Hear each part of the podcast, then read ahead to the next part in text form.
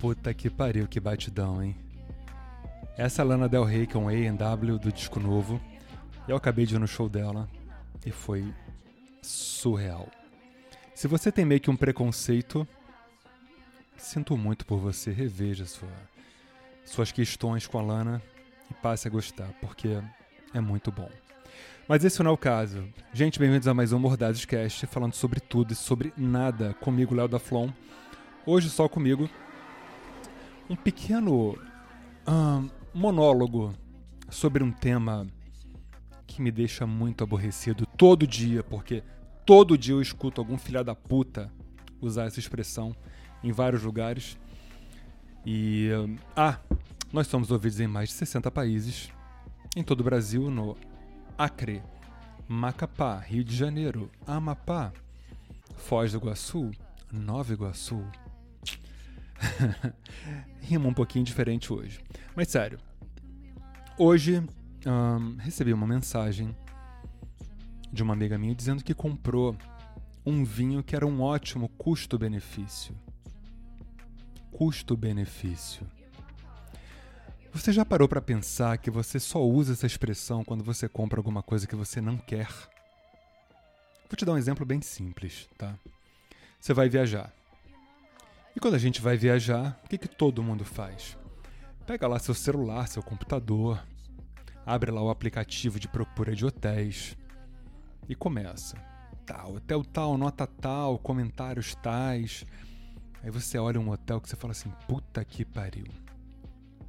queria ficar nesse. Esse é o hotel que eu queria. Tu olha lá o preço, sei lá, mil reais. Aí você já pensa: porra, isso tá foda. Não dá. Aí tu começa a descer um pouquinho, né? Fala, pô, isso aqui. Será que eu tô querendo muito? Mas é isso que eu quero. Aí tu desce, desce, desce. Até que tu chega num, cara, que, sei lá, tem lá uma, uma promoção. E tu olha, não, não te dá muita vontade de ficar ali, mas você faz aquela conta. Pô, mas. Sei lá, né? Não sei com o dinheiro que eu poderia guardar, eu posso. Não sei, comprar alguma coisa. Bem, eu até acho que esse hotel tem um bom custo-benefício. Jura? ele tem um bom custo-benefício? De acordo com quem ou o que? De acordo com qual comparativo? Sacou? O que seria bom para você de verdade? Eu não vou nem dizer custo-benefício. O que seria bom? Porque tem o excelente e tem o bom. Tem o muito bom, tem o bom pra caralho, o excelente e tipo maravilhoso, pica, sei lá. Então a gente começa a se justificar de fazer escolhas que não são nossas por conta dessa palavra, desse termo horroroso. Né? Isso assim, imagina com um vinho.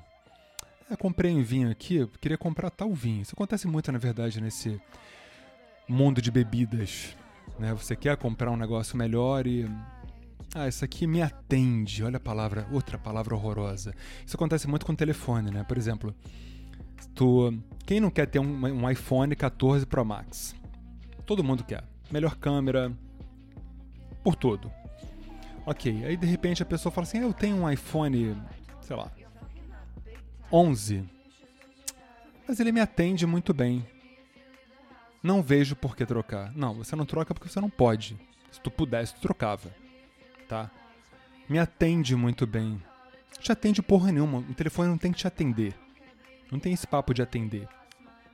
Você tem que saber o que você quer ou que você pode. É muito mais justo falar assim: eu queria um iPhone 14 Pro Max, só que eu não posso. Eu posso ter um iPhone 12. Ok. Perfeita. Acabou. Eu um, adoraria me hospedar no Park Hyatt em Dubai. Inclusive já fui, maravilhoso. Mar pica, maravilhoso. Porém, eu posso ficar no Holiday Inn.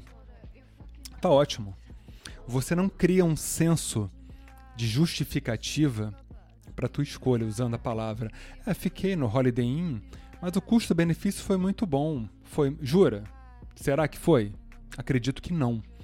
Então, assim, tudo que você usa essa palavra, esse termo, né, para justificar a sua escolha, significa que você não escolheu meu chapa, minha chapa, meu chape. Você me, me, me, me nego é, neutro não dá para usar aqui. Se você acha que eu tenho que usar pro, é, pronome neutro, foda-se, sai da audiência.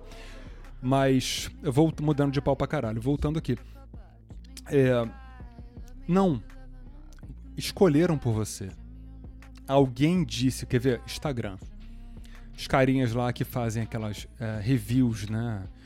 É, revisões aí, sei lá como é que fala em português isso, que tá tudo em inglês hoje em dia, sobre um restaurante. O Instagramzinho ali, aquele carinha que ele vai andando, pede ali um prato de comida, filma, faz uns, uns rios, né? Tudo cortadinho, maneirinho. E sempre esses caras usam. Gente, um ótimo custo-benefício. Jura? De acordo com você, que não sabe nem falar, que não sabe nem comer. Por quê? De acordo com o quê? Comparando com, com qual critério? Sacou? Dentro de qual realidade? Dentro de qual bolso? Então, assim, todo mundo sabe o que te cabe. Todo mundo sabe o que é, né? Pô, isso aqui dá pra mim. Isso aqui não dá pra mim. Então, é tão simples a vida. Então, cara, na verdade, eu quis gravar o programa não para falar sobre viagem, sobre vinho, restaurante. Merda isso sobre relações humanas. Hoje em dia as pessoas se relacionam usando esse termo, já ouvi. Inclusive tem uma amiga minha muito presente nesses programas aqui que é campeã nisso. Que ela se relaciona no custo-benefício. Mora perto, é um ótimo custo-benefício. Mora muito perto, né? não me dá muito trabalho. Bababá, posso fazer as coisas aqui rapidinho. Não é o que eu queria, não é o que eu queria, mas é um ótimo custo-benefício. Até que não tá ruim. Dentro do que, meu, do que eu me proponho a gastar de tempo ou energia, colocando essa moeda, né? Porque emocional para mim não tem. É um ótimo custo-benefício pessoal. Imagina se eu vou fazer uma planilha de pessoas, eu vou ver, pegar uma pessoa e falar assim, não, mora longe não dá para mim. Nessa aqui, sei lá, ó, é, não estudou, não sei, não importa. Não dá para mim. Claro que tem que ter um mínimo de critério. Mas eu quero dizer o seguinte: você não planilha uma pessoa. Você não fica na conveniência com alguém. Ou fica para muita gente. Tem gente que se casa por, né, por custo-benefício. Né, vai ser bom para mim. Ele é bom para mim. Até que ela não é ruim. Olha, não me aborrece. Até que é uma pessoa boa para mim. Olha que merda alguém te perguntar sobre alguém que você se relaciona, tu falar que até até que tá tudo bem, até que é direitinho. Pensa que coisa horrorosa. Qual foi o ponto na vida das pessoas que elas deixaram de escolher, de ter, sabe, sangue, de quererem alguma coisa de verdade? Isso em tudo na vida. Sacou? Eu quis gravar esse programa só para chegar nesse ponto. Começando com coisa superficial e chegando com uma coisa primordial, que são nossas relações, quem a gente escolhe. Ou será que você também está sendo escolhido?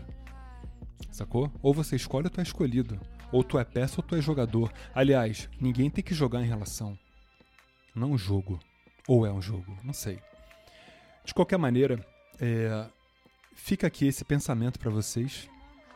Antes de você virar para alguém e falar assim: foi um ótimo custo-benefício. Fala assim, cara, não vou falar essa porra. Eu me recuso, não dá.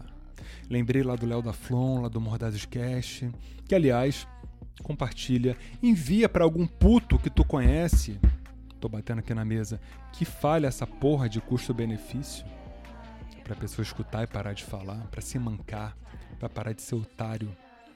É isso aí, até a próxima. Muito obrigado. Lana Del Rey, A&W foda. Se você não gosta dela, sinto muito, porque é muito bom.